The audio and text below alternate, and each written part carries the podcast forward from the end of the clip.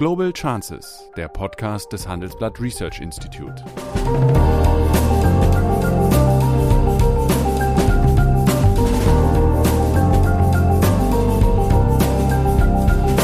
Der ehemalige Außenminister analysiert zusammen mit Professor Bert Rürup die geopolitische Lage, exklusiv für den Chefökonom, den Newsletter von Professor Rürup.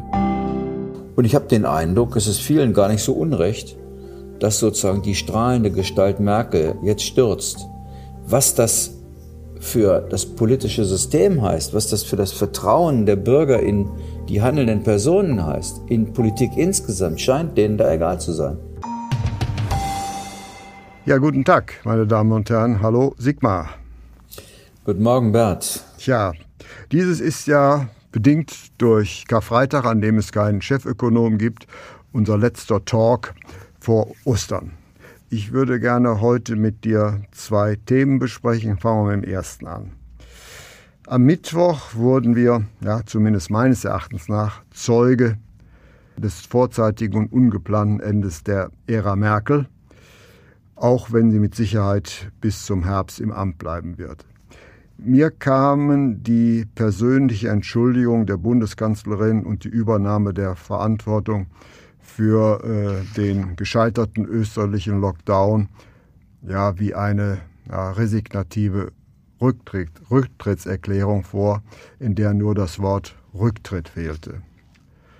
Meines Erachtens hat sich die Bundeskanzlerin selbst, sagen wir mal, der zukünftigen Führungsfähigkeit beraubt. Und Fakt ist ja, die deutsche Corona-Politik ist rundum gescheitert, an allen Fronten. Die Warn-App zur Kontaktverfolgung gefloppt, die Impfstoffbeschaffung war suboptimal, die Impforganisation ein Desaster und äh, die Probleme bei den Wirtschaftshilfen seitens des äh, Wirtschaftsministeriums sind mit Händen zu grüßen, greifen. Kurzum, nichts ist in Deutschland, dem Land ja, des Organisationswunders, wirklich ja, gelungen. Schaffen wir das noch, äh, mit der Corona umzugehen? Na, erstmal ist es in der Tat so, dass diese Regierung am Ende ist. Ähm, da sind wir uns einig. Und zwar, ja, und zwar deshalb, weil ihr keiner vertraut. Das ist ein solches handwerkliches Desaster, was dort angerichtet wurde. Und ich will mal ausdrücklich sagen, das ist gerade nicht das alleinige Problem von Frau Merkel, wenn 16 gestandene Ministerpräsidenten mit der Kanzlerin zusammen. Promovierte Juristen darunter. Dahinter und dahinter ein Stab von Leuten, die wir die die im Fernsehen ja nicht zeigen, aber da sitzen die Chefs der Staatskanzleien und ich weiß nicht wer, ein Haufen Juristen. Und keinem fällt auf, erstens wissen sie scheinbar nicht, dass Gründonnerstag normalerweise ganz normaler Arbeitstag ist und zweitens, dass es sowas wie einen Ruhetag in Deutschland nicht gibt. Und dass das Sonn- und Feiertagsgesetz in die Kulturhoheit der Länder fällt. Ich meine, da fragt man sich, wo haben die ihr Handwerk gelernt? Dass die sechs Stunden Unterbrechung machen, zeigt ja, dass da nichts mehr zueinander läuft. Und ich finde, daran ist nicht nur die Kanzlerin schuld, sondern da können sich alle 16 Ministerpräsidenten auch fragen, was sie eigentlich dazu beitragen. Und ich habe den Eindruck, dass da eben eine ganze Reihe auch dabei sind, die sagen, was interessiert uns Merkel? Die gucken auf ihre eigenen Wahlen, auf ihre Wahlkämpfe. Und was sie nicht mehr im Auge haben, ist das Wohl des Landes. Ich sage das mal so deutlich. Weil mir als Bürger ist ehrlich gesagt piep egal, wer da welche Wahl vor sich hat. Ich verlange von denen, die in Regierungsfunktionen sind, dass sie miteinander zusammenarbeiten, um diese Krise zu lösen und nicht der eine den nächsten in die Falle tappen lässt, um hinterher zu sagen, guck mal, Edge, der hat's wieder falsch gemacht. Und ja, das ist, ich, ich kann das Gerede zum Beispiel von Frau Schwesig über die, diese, diese Kontakte in Ferienwohnungen, kaum noch höre. Das ist ein Land Mecklenburg-Vorpommern, das hat so wenig Einwohner. Da klar haben die niedrige Inzidenzzahlen, weil das Social Distancing genetisch vorgegeben ist.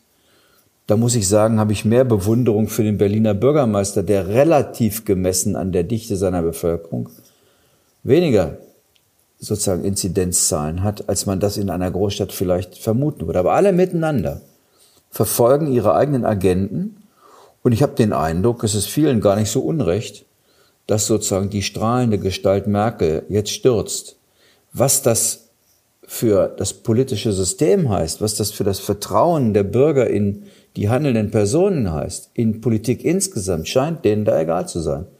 Das ist Avanti Dilettanti, anders kann ich das nicht bezeichnen. Sie hören Handelsblatt Global Chances. Nach einer kurzen Werbeunterbrechung sind wir wieder da. Dieser Podcast wird präsentiert von Bayer. Im Jahr 2050 werden circa 10 Milliarden Menschen auf der Erde leben. Gleichzeitig wird die Bevölkerung immer älter. Wie kann die Ernährung nachhaltig gesichert werden? Und wie können die Menschen gesund bleiben und auch im Alter ein gutes Leben führen? Bayer leistet mit Innovationen einen wichtigen Beitrag zur Lösung dieser Herausforderungen. Interesse an der Zukunft von Gesundheit und Ernährung? Mehr erfahren auf bayer.de slash Biorevolution. Ja, na gut, das ist jetzt, sagen wir mal, äh, die Analyse, aber wie wird es denn also äh, weitergehen? Die äh, Infektionszahlen am aktuellen Rand sind ja geradezu explodiert. Also erstens fangen wir mal bei dem an, was vielleicht auch Hörer des Podcasts im Handelsblatt auch interessiert. Wie kriegt man eigentlich diese Wirtschaftshilfen in Gang? Es soll ja jetzt auch neue geben. Ich hoffe nicht, dass nochmal der Fehler gemacht wird, das dem Wirtschaftsministerium zu, überlassen. Nicht, weil das ein schlechtes Ministerium ist oder Herr Altmaier ein schlechter Minister ist, sondern ich war mal Wirtschaftsminister und eins weiß ich, die haben gar keinen Unterbau dafür. Wenn zum Beispiel eine Messlatte vorgegeben wird, 75 Prozent der Fixkosten, es gibt gar keine Behörden des Wirtschaftsministeriums, die ein solches Massengeschäft prüfen können. Das kann auch nicht das Bundesamt für Ausfuhrkontrolle. Es gibt eine Behörde in Deutschland, die das kann. Das nennt man Finanzamt. Mhm. Und natürlich muss der Finanzminister das machen und kann nicht schadenfroh daneben stehen, wenn es dem Wirtschaftsminister nicht gelingt. Der hat keinen Unterbau dafür. Und das nenne ich Versagen im Handwerk. Politik ist 80 Prozent Handwerk, mhm. 10 Prozent Glück, und 10% Intuition. Das, das ist hapert am Handwerk. Das ist bei der Umsetzung so, aber man muss natürlich fragen, ob die Orientierung an den Fixkosten sinnvoll ist. Nämlich, wenn ich an den Fixkosten mich orientiere, provoziere ich doch das Abschmelzen des Eigenkapitals und ich einen anschließenden bin völlig Konkurs. deiner Meinung. Ich, äh, ich bin ja, ich, ich, ich bin völlig deiner Meinung. So weit wollte ich gar nicht gehen. Das ist natürlich für eine Solo-Selbstständige, die meinetwegen eine kleine Boutique hat erstens hat die, erstens hat die ja immer noch 25 Prozent oder eine Gaststätte. Dann müssen die einkaufen, zum Beispiel jetzt Frühjahrs- oder Sommermode. Äh, die müssen ihre Rente bezahlen, ihre Krankenversicherung bezahlen. Das alles ist nicht sehr durchdacht. Aber wenn man es denn auf diesem Weg machen will, dann jedenfalls muss man das Geld auch unter die Leute bringen und dafür gibt's im Wirtschaftsministerium keine Institution. Das Zweite ist, wie kann man eigentlich einen Gesundheitsminister mehrfach, mehrfach Dinge ankündigen lassen, obwohl der in der Sekunde, wo er es sagt, weiß, dass er das, was er da verspricht, gar nicht hat. Weder Masken noch Impfstoffe noch äh, Schnelltests. Ich nehme jetzt an, wenn wir die Impfstoffe kriegen, mich wird's nicht wundern, wenn es dann an Kanülen fehlt. äh, äh, ja, weil, weil offensichtlich, ich weiß, niemand dabei ist, zu überprüfen, ob die Dinge, die man vorhat, eigentlich auch, auch möglich sind, ob sie zeitgerecht beschafft werden können. In der Krise der, äh, der, äh, der, der RAF-Zeit, nicht vergleichbar mit dieser Krise, das weiß ich auch, aber da hatte der Helmut Schmidt einen Krisenstab, der hat drei bis fünf Mal am Tag getagt. Und zwar, um immer wieder nachzuprüfen, wird eigentlich das, was wir verabredet haben, findet das statt? Geht das? Haben wir was übersehen? Ich glaube, die tagen da einmal in der Woche in so einem Krisenstab in, in Berlin. Äh, und, und jeder denkt eher an die Frage, wie sehe ich in der Öffentlichkeit in dieser Krise aus? Der, der Gesundheitsminister hat doch monatelang nicht über die Krise nachgedacht, sondern wie er diese Krise nutzen kann, um Kanzlerkandidat der CDU zu werden. Ja. Gut, du hast jetzt Und, sehr eloquent aber den Scherbenhaufen beschrieben, vor dem die Politik ja. steht, sowohl inhaltlich als auch äh, organisatorisch. Ja, welche Konsequenzen hat das denn? Also werden wir die Pandemie überhaupt mal in den Griff kriegen, wenn der Sommer nicht sonderlich heiß ist? Und wie wirkt sich das aus auf die politische Landschaft? Testen und impfen. Und dafür alles, alles bereitstellen. Ich meine, es ist jetzt zu spät, um endlich die Digitalisierung zu nutzen. Ich meine, warum ist niemand mal nach, nach Taiwan geflogen oder nach Südkorea und nach Japan? Die, die Südkoreaner hätten 27 Mal mehr Tote, ja, ja. wenn sie es so gemacht hätten wie die Deutschen. Das ist aber leider alles vergossene Milch. Das ja. ist jetzt zu spät. Jetzt gibt's nur eine Sache. Testen und impfen. Und äh, da kann man nur hoffen, dass ab April tatsächlich mehr Impfstoffe zur Verfügung stehen. Offensichtlich geschieht es ja sogar, dass äh, 29 Millionen Dosen gefunden Italien. werden, von denen man gar nicht wusste, dass es sie gibt. Äh, äh, das, ist, das scheint mir das einzig Mögliche zu sein. Ich kann nur hoffen, dass jedenfalls das vernünftig organisiert ist. Ich glaube, das Bundesland ähm, Schleswig-Holstein lässt die Impftermine über Eventim-Tickets, äh, also ein privates Unternehmen vergeben. Und die können das. Also sozusagen, wir haben doch viele tolle Logistiker in Deutschland. Wir haben übrigens auch die Bundeswehr, die sowas kann in ländlichen Regionen. Die Hausärzte, ich weiß gar nicht, ich meine, dass die erstmal Impfstoff haben müssen, um Hausärzte einzusetzen, das ist mir auch klar.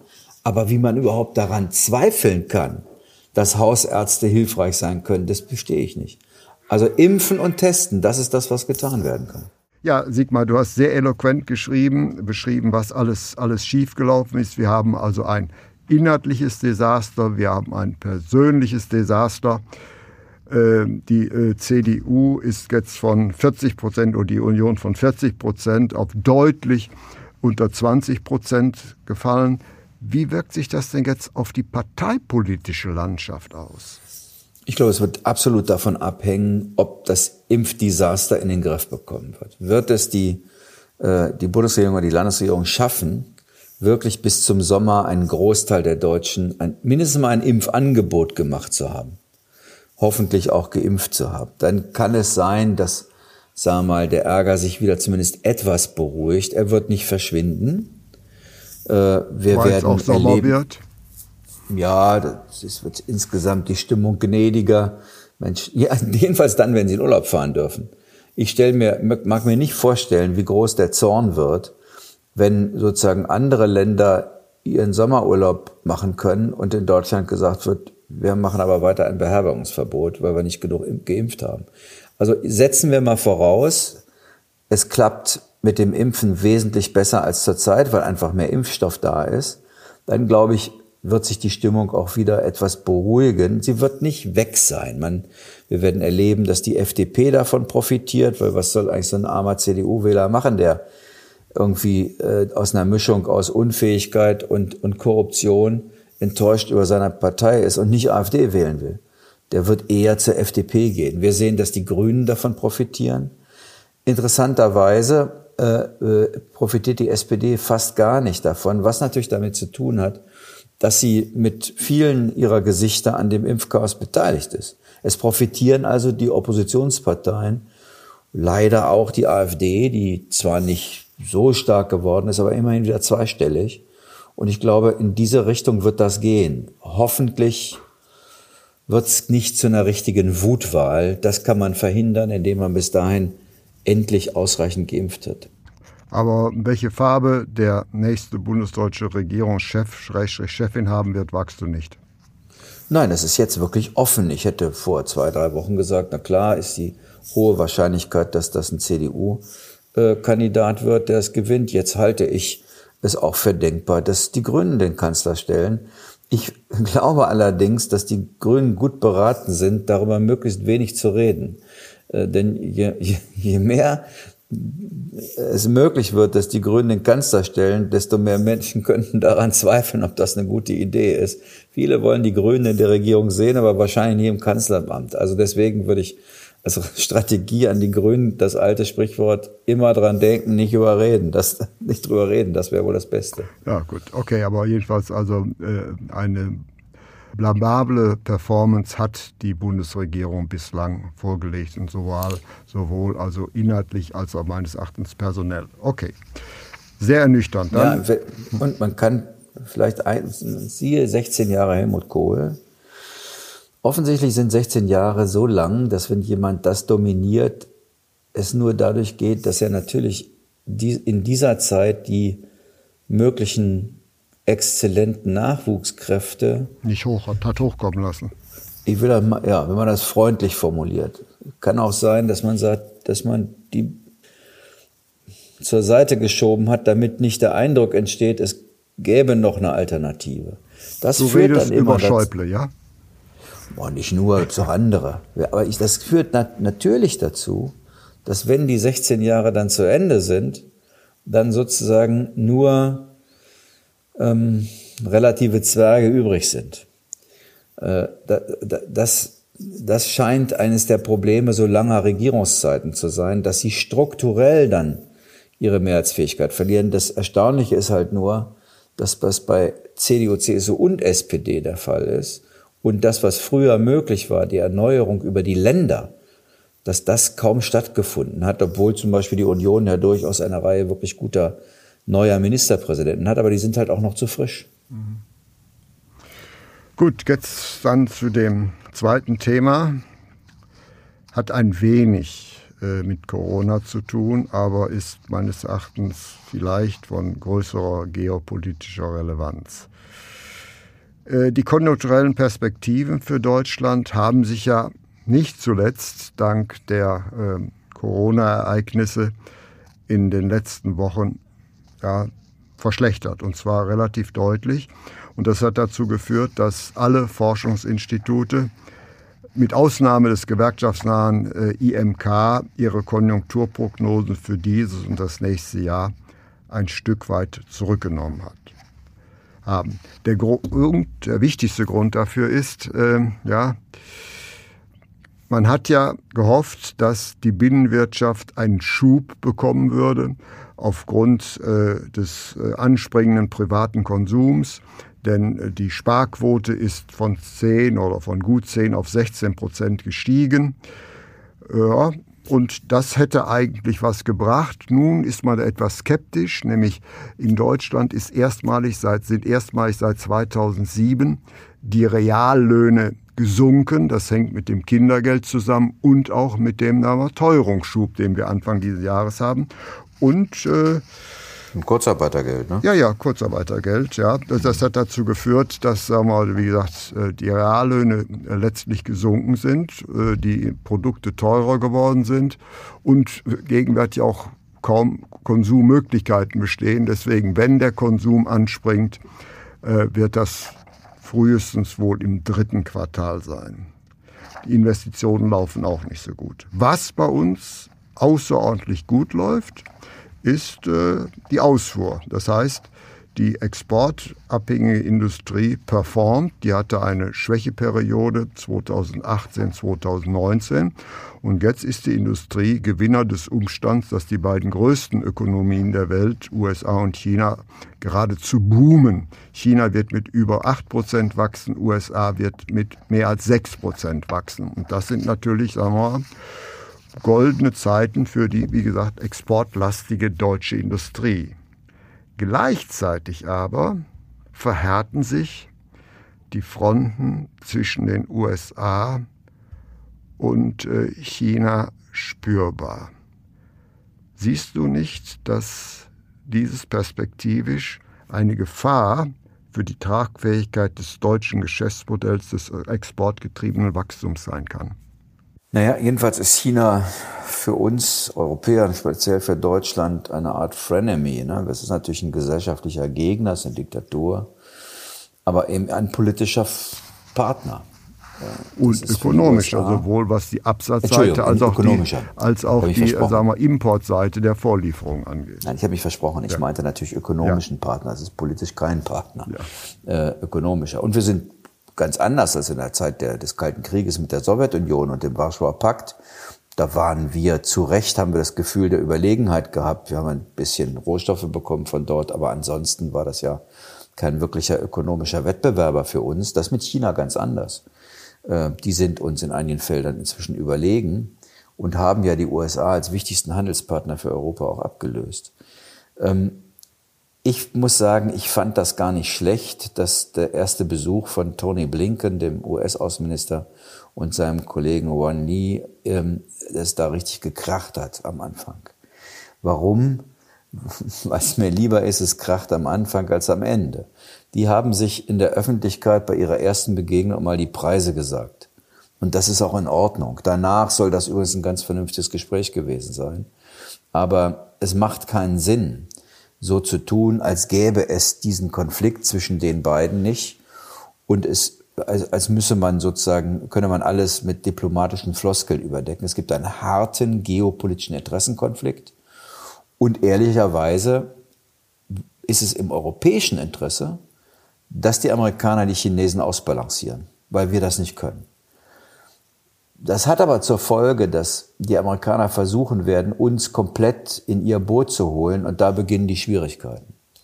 Wir werden mit den Amerikanern gemeinsame Sachen machen, wenn es darum geht, die Chinesen zu drängen, zur WTO zu kommen, dort zu verhandeln, äh, sich an faire Spielregeln zu halten. Das alles wird funktionieren.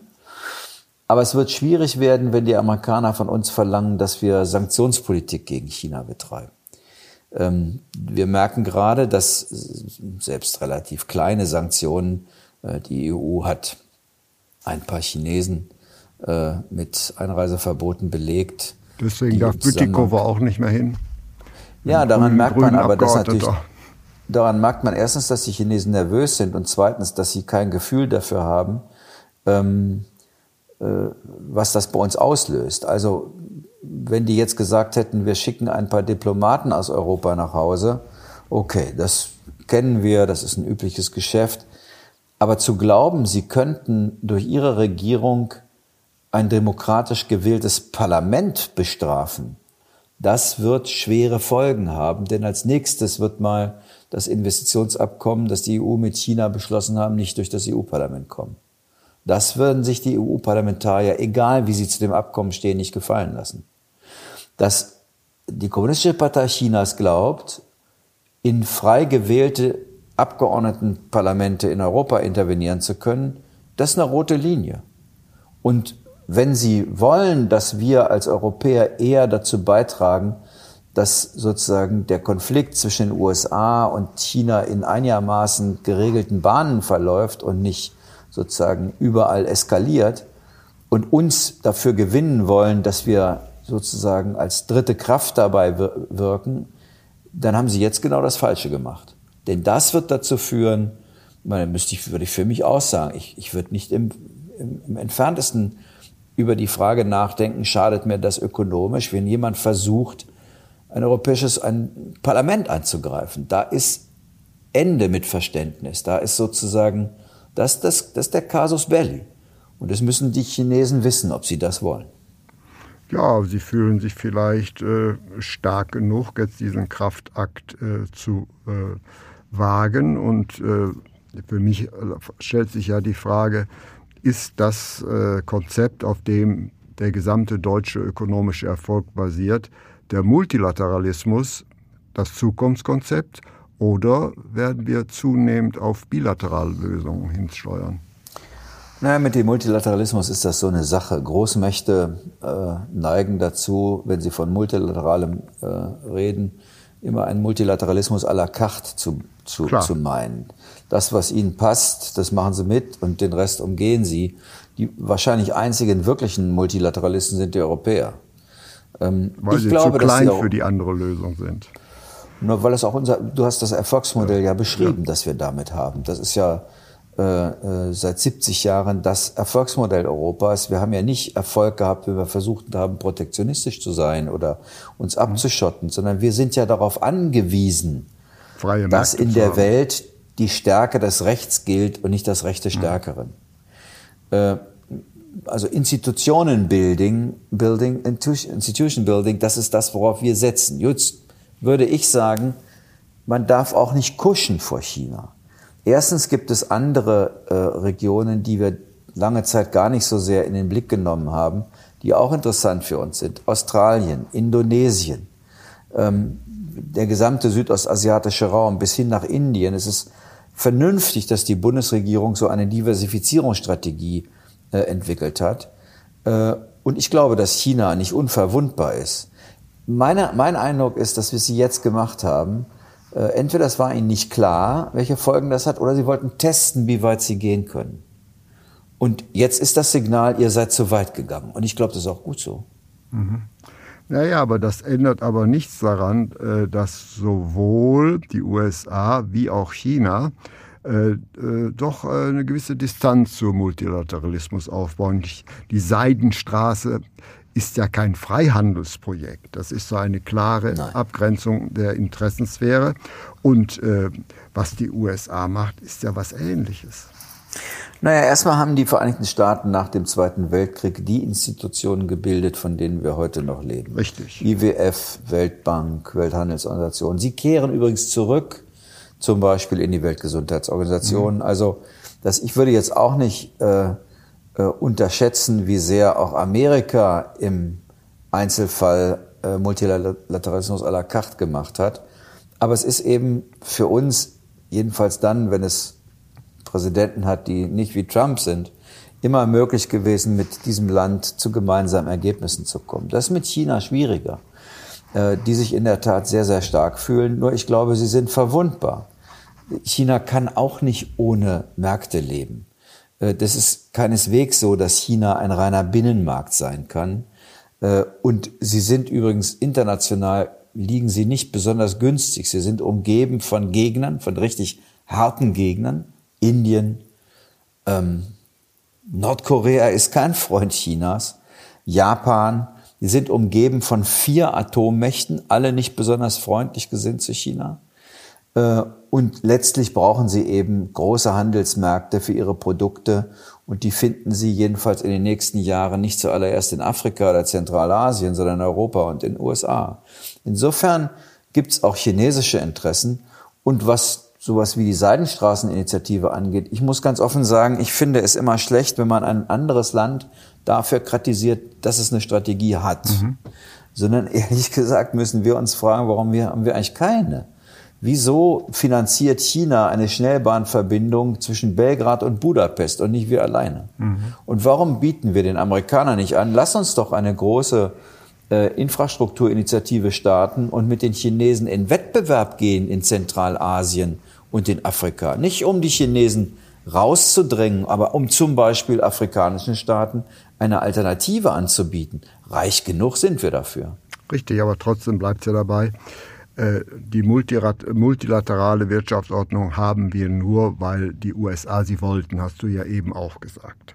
So, jetzt haben wir aber zwei, sagen wir mal, Big Player, äh, ja, die, sagen wir mal, dieses, äh, den Multilateralismus nicht als übergeordnetes Prinzip, sondern bestenfalls als Instrument sehen, wenn es, sie pochen darauf, wenn es ihren Interessen nützt. Und wir haben ja einen verschärfenden Konflikt und deswegen bleibe ich dabei. Der Konflikt zwischen USA und China, der noch nicht ausgestanden ist, der wird sogar meines Erachtens weiter eskalieren, kann für das deutsche Geschäftsmodell nur schlecht sein. Also mir missfällt ein bisschen die äh, Gleichsetzung Chinas und Amerikas beim Thema Multilateralismus. Ich meine, mhm. es ist gerade Amerika, die zurück in das Klimaabkommen kommt. Es ist Amerika, die in die Reformierung der WHO Geld stecken will. Es sind die USA, die für Freedom of Navigation auch in der chinesischen See eintreten. Übrigens zugunsten europäischer Schiffe, mhm. die da langfahren. Also, ja, weil wir ich, keine Flugzeugträger bin, haben. Na, weil wir da auch nichts zu suchen ja. haben mit Flugzeugträgern. Ja. Äh, ich, ich will nur sagen, natürlich ist, sind, sind die USA nicht frei davon, im Zweifel nach ihren Interessen zu handeln, wie wir übrigens auch nicht. Ähm, trotzdem ist es halt ein Unterschied, ob ich mit einem Land wie den Vereinigten Staaten zu tun habe, äh, bei dem es jedenfalls gemeinsame Basis für Diskussionen gibt und bei dem nicht, nicht ständig ein Präsident da ist, der Gewalt gegenüber seinen Alliierten ausüben will und China, die hier wirklich eine Machtprobe machen. Was mir mehr Sorge macht, ist, dass durch die Art und Weise, wie wir mit Russland umgehen, äh, Russland sozusagen in die Hände der Chinesen treiben. Man muss ja nicht glauben, dass diese beiden Länder zwangsläufig vereint seien. Ich kann mich noch als Jugendlicher an den, äh, daran erinnern, dass sie aufeinander geschossen haben am Ussuri bei den Grenzkonflikten dort. Und die Russen wissen, dass die Chinesen eigentlich auf sie herabschauen und sie für zweitklassig halten warum wir trotzdem alles dafür tun, Russland sozusagen als einzigen Weg, den Weg nach Osten zu empfehlen. Äh, das Grand Strategy unter Richard Nixon war mal, sich mit Mao Zedong zu verbinden in der Wirtschaftspolitik, um das Zusammenkommen von China und Russland oder die damaligen Sowjetunion zu verhindern. Äh, wie wäre es, wenn wir auch mal in der Lage wären, Grand Strategy zu entwickeln? Äh, am Ende übrigens wird das dem Exportmodell Europas auch mehr helfen, als wenn wir jetzt klein beigeben, dieser Konflikt eskaliert und wir am Ende zwei Standardsetzungen in der Welt haben, bis hinein ins Digitale, mhm. einen von Amerika und einen von China. Gut, Wie soll denn die deutsche Wirtschaft damit umgehen? Richtig, aber du hast das Wort Europa gesagt, aber ist denn Europa äh, nicht mehr, ich sage es brutal, eine Worthülse, denn eine agierende äh, Einheit? Na, wir, wir erleben doch gegenwärtig ein, ein, äh, ein Auseinanderdriften dessen, was wir äh, Vereinten. Staaten von Europa nennen. Ja, ich habe die nie so genannt. Es gab ja. andere, die vom sogenannten Hamilton-Effekt geredet haben. Das in der Tat, das Gegenteil ist der Fall. Europa ringt gerade um seine Einigkeit und baut sie nicht aus. Allerdings ist es die einzige Alternative, die wir geben können, weil ich meine, was interessiert Amerika oder China an Europa. Ein starker Binnenmarkt, aber natürlich auch eine wettbewerbsfähige Volkswirtschaft, ein, eine Region, aus der Innovation und Technologie mhm. stammt. Äh, das ist das Einzige, was wir einbringen können. Und wenn das Gewicht auf Dauer leichter wird, ja, warum soll man uns dann fragen? Ja, das ist richtig. Also, aber äh, ich nehme als Resümee unseres Gesprächs, du bist, was den Multilateralismus und den Freihandel angeht, ein Stück weit optimistischer als ich. Und was ganz selten ist, ich wünsche dir, dass du recht hast. Vielen herzlichen Dank und Alles frohe Gute, Ostern. Bis bald. Ja, Tschüss. frohe Ostern. Tschüss. Das war Global Chances mit Sigmar Gabriel, der Podcast des Handelsblatt Research Institute.